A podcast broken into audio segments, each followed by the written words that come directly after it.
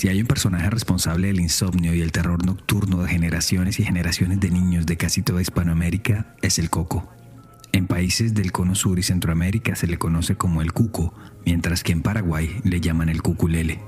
Su origen se remonta a la península ibérica y básicamente se trata de un ente que viene a comerse o a llevarse en un saco o en un costal a los niños que no se han portado bien. La existencia del coco es tan antigua que su nombre figura en un cancionero del año de 1445, en el epitafio de Don Quijote de la Mancha, y hasta hay un grabado suyo hecho por Francisco de Goya en 1799, en el que se le ve asustando a dos pequeños. Y por supuesto el duérmete mi niño, duérmete ya, porque viene el coco y te comerá, puede ser una de las canciones de cuna más famosas del mundo. Como es de imaginar, cada país y cultura tiene su propia versión, ya sea el babayaga ruso, el namahage japonés, el cucuy brasileño o el boogeyman para los angloparlantes. Pero con la llegada del Internet y las leyendas urbanas, nuevos personajes macabros atemorizan a los más chicos y los llevan incluso a cometer actos increíbles. Yo soy Luis Badel y en este episodio de Crímenes Bizarros hablaremos del apuñalamiento de Slenderman, en el que dos niñas de 12 años acuchillaron a otra menor, obsesionadas por un personaje que vieron en internet. Hey gente, mil gracias por este año 2022 que acaba de terminar. Espero que este 2023 esté lleno de buenas noticias para todos ustedes. Gracias por habernos acompañado en este segundo año de aventuras. Y ya saben, si quieren dejar un mensaje o proponer un tema, arroba crímenes bizarros en Instagram, Facebook o TikTok. Y si nos quieren apoyar, por favor dejen un comentario o un buen rating en donde sea que nos escuchen. Entre más y mejores comentarios hayan, el podcast seguirá creciendo. Gracias de antemano y buena estrella para todos. Y ahora, a la historia de hoy. Todo pasa por una razón. El 31 de mayo de 2014, Greg Steinberg montaba su bicicleta como lo hacía todos los fines de semana en los parques de la pequeña población de Waukesha en Wisconsin pero quién sabe por qué impulso esa mañana decidió salirse de su ruta habitual y adentrarse en un camino que estaba con acceso restringido y que se abría en una zona llena de árboles del Parque David de esa localidad. El sendero era recto, plano y angosto, como sembrado en la mitad de un pastizal, pero lejos de los árboles, lo suficiente como para ver con facilidad si había algún obstáculo en el camino. Cuando no llevaba ni 100 metros de recorrido, vio cómo de la arboleda surgía la figura de una pequeña niña de camisa blanca y shorts amarillos, llena de sangre en su cuerpo, que se detenía sin aliento casi a sus pies, implorando por ayuda. La niña aún respiraba y la sangre ya empezaba a secarse, así que Steinberg decidió llamar de inmediato al 911. Okay. And came upon a 12-year-old female. She appears to be stabbed. She appears to be what? Stabbed. Stabbed? Correct. Okay. Sir, you still there? Me he encontrado una chica de 12 años que aparentemente fue acuchillada. ¿Qué, qué, qué fue qué? ¿Acuchillada? Sí, correcto. Ella dice que tiene dificultad para respirar y que fue acuchillada múltiples veces. Está respirando entrecortada, pero está alerta, está despierta. ¿Ve algún asaltante alrededor? No, la verdad que ni he mirado, pero ahora no veo a nadie. Al cabo de unos minutos llegó el personal de la oficina del sheriff del condado y los paramédicos que se llevaron a la pequeña al Pro Health Memorial Hospital de esa localidad, donde descubrieron con asombro que la pequeña había sido acuchillada 19 veces. La menor presentaba heridas en las piernas, brazos y torso que habían sido propinados con un cuchillo de cocina con una hoja de 13 centímetros de largo, como se mediría después, y con el que también se le habían perforado el hígado, su estómago y su corazón. Su suerte fue tal que apenas faltó un milímetro para que la cuchilla llegara a su arteria aorta. Pero aún así, ante la gravedad de las heridas, durante mucho tiempo la menor estuvo consciente, al punto que llegó a identificarse a ella misma y a sus agresores. Su nombre, Peyton Isabella Ludner, de 12 años, a quien todos llamaban Bella, y las asaltantes, nada más ni nada menos que sus dos mejores amigas, Anissa Bayer y Morgan Geyser, las dos, también de 12 años. Las tres chicas eran estudiantes de primer grado de la secundaria Horning de esa localidad. Pero Pese a que Bella y Morgan eran amigas desde que estaban en cuarto de primaria y se la pasaban juntas tanto adentro como afuera de la escuela, la chica no tenía claro por qué ella y la tercera de ese trío de amiguitas, Anisa, la habían atacado de esa forma. Ni ella ni ninguna de las familias de las tres pequeñas, quienes ya habían sido contactadas por las autoridades para informarles de los hechos. Y mientras el personal médico trataba de salvarle la vida a Vela, obviamente las autoridades tenían como único objetivo encontrar a las dos pequeñas atacantes. Con la descripción física de ellas se desplegó un silencioso operativo por toda la ciudad que llevó a encontrarlas horas después a unos 8 kilómetros del lugar, cuando descansaban en el estacionamiento del almacén Steinhafels, apenas a una salida de la avenida Interestatal 94 al norte de la ciudad.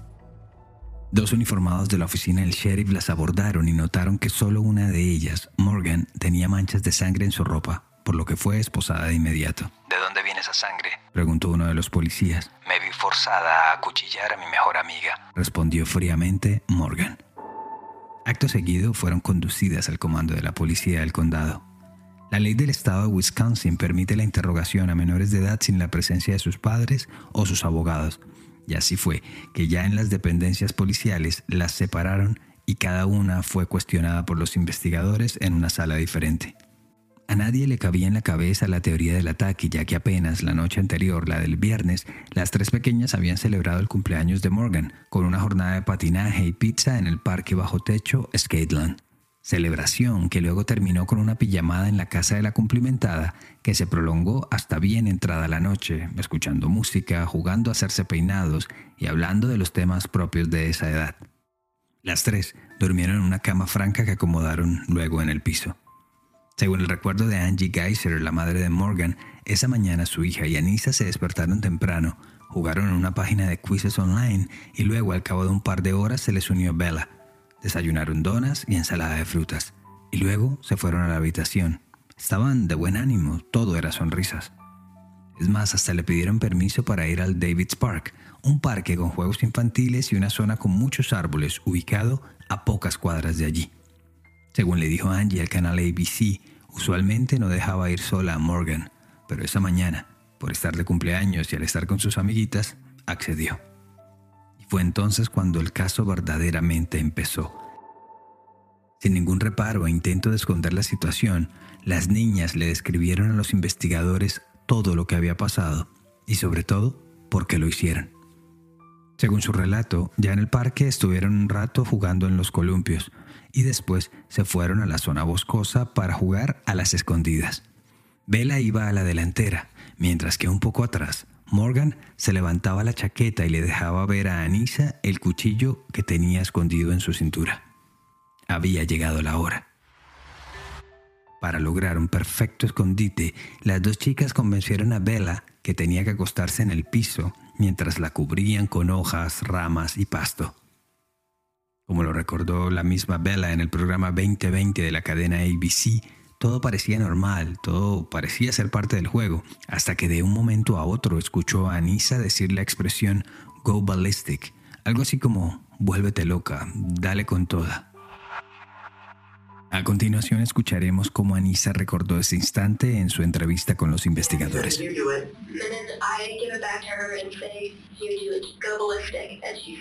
Tienes que hacerlo. Me preguntó que cuándo y le dije que cuando ella quisiera. Entonces me dio el cuchillo para que lo hiciera yo. Y le dije, no, dale tú, con toda la furia, vuélvete loca.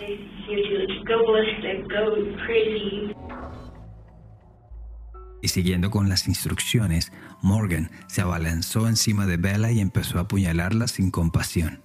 En medio del ataque, y casi que jugatoramente la agresora le decía, No tienes por qué asustarte, soy solo un pequeño gatito diciéndole con algo de sorna, ya que sabía que los gatos eran los animales favoritos de Bella. ¿Y tú qué hiciste? preguntó el investigador. La acuchillé, la acuchillé y la acuchillé, recordó Morgan. Mientras tanto, Anisa lo observaba todo a una distancia prudente con un toque de indiferencia. Bella gritaba en agonía, suspiraba cosas y entre sus gritos sus agresoras escucharon cuando dijo, confía en ustedes, las odio. Minutos después, el ataque se detuvo y con Bella aún malherida en el piso, las dos niñas le dijeron que ya volverían.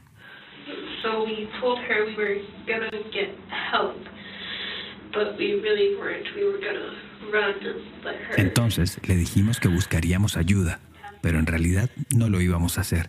El plan era escapar y dejarla allí para que se muriera. Y nos fuimos corriendo, dijo Anisa durante el interrogatorio.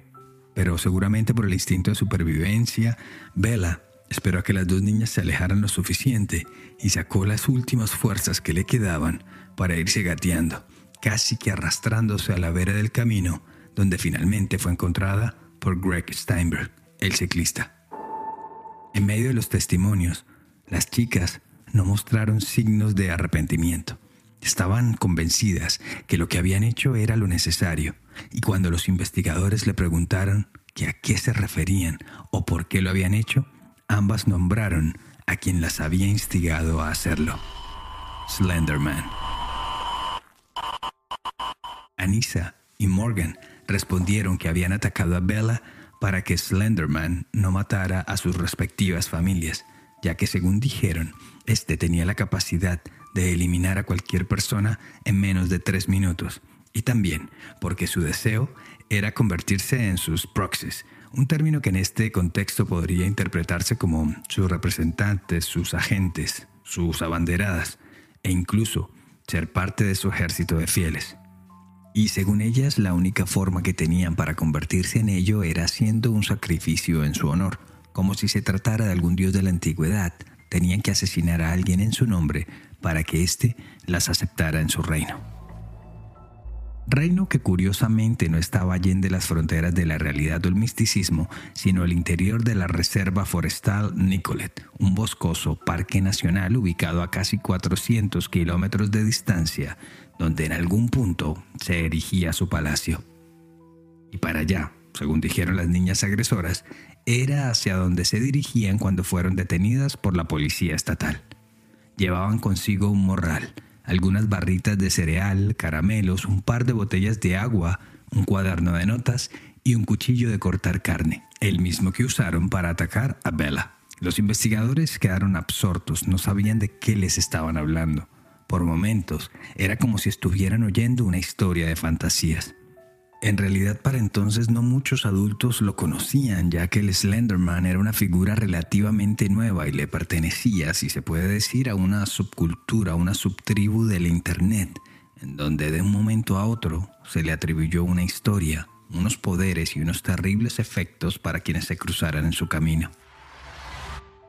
Su origen se remonta a junio de 2009, cuando en un foro de la página web Something Awful se creó un concurso que premiaría las mejores ediciones de fotos en Photoshop, pero que contuvieran ciertos elementos paranormales o de terror. Uno de los primeros en publicar una entrada al concurso fue el forista Victor Surge, nombre artístico de Eric Knudsen, quien subió dos fotos en blanco y negro de niños aparentemente jugando y compartiendo en un parque infantil. En ambas imágenes se puede ver al fondo la silueta de un hombre delgado que parece observarlo todo, muy alto y con los brazos más largos que lo normal. Incluso en una de las fotografías parece que tuviera una suerte de tentáculos. Lo llamativo es que su rostro no tiene facciones, no tiene pelo y parece estar vestido con un traje negro, lo que le daba un halo casi que espectral. Pero sin duda lo que empezó la bola de nieve en torno a las fotos fue uno de los pies de foto agregados por otro forista.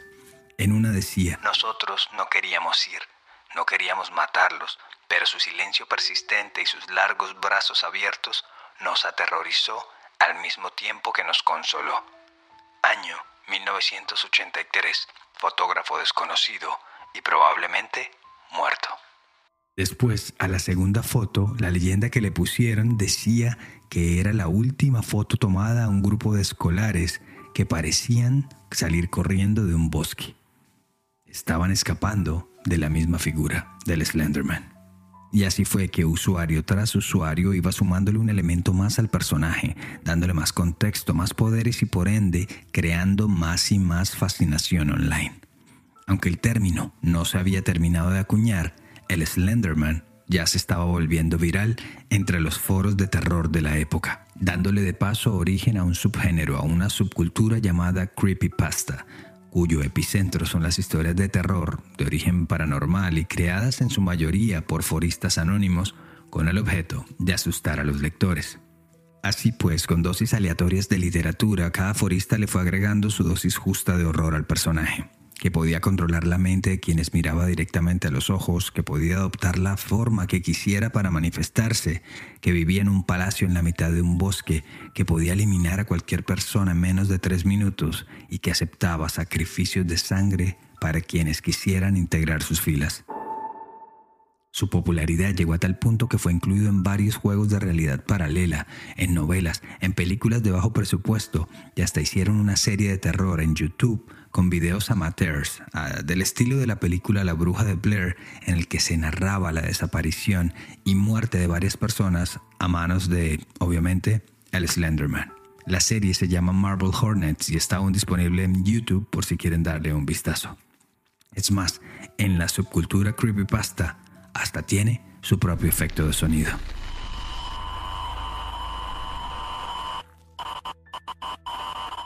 Para cuando ocurrió el acuchillamiento de Vela el 31 de mayo de 2014 se habían emitido 131 episodios de esta serie y prácticamente la publicidad negativa que obtuvo tanto el personaje como sus fans fue el detonante para que la serie llegara a su fin apenas un mes después.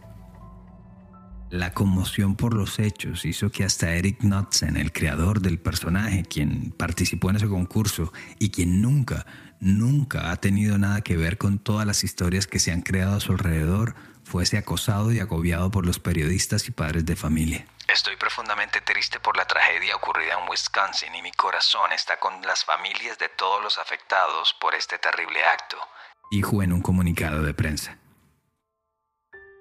De vuelta a las entrevistas con Morgan y Anissa, estas confirmaron cómo conocieron a Slenderman y cómo prácticamente ese gusto que tenían por el personaje y por creerlo como verdadero fue lo que afianzó su amistad y por supuesto sus planes de convertirse en proxies con todo lo que eso implicaba.